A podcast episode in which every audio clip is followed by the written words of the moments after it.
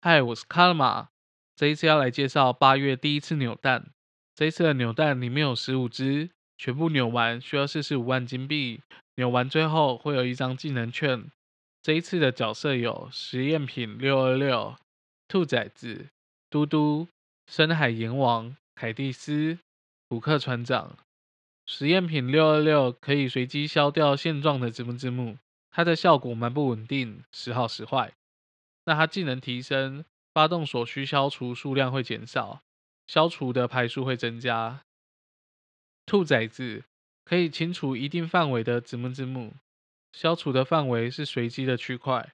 技能升级，效果范围会增加。嘟嘟可以随机清除部分的子母字幕，它的技能在最后会生出一只大只的嘟嘟象。技能升级，效果范围提升。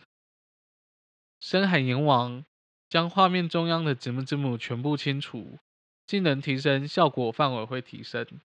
凯蒂斯可以消掉十字形的字幕字幕，跟巴斯光年有点像，技能提升，效果范围提升。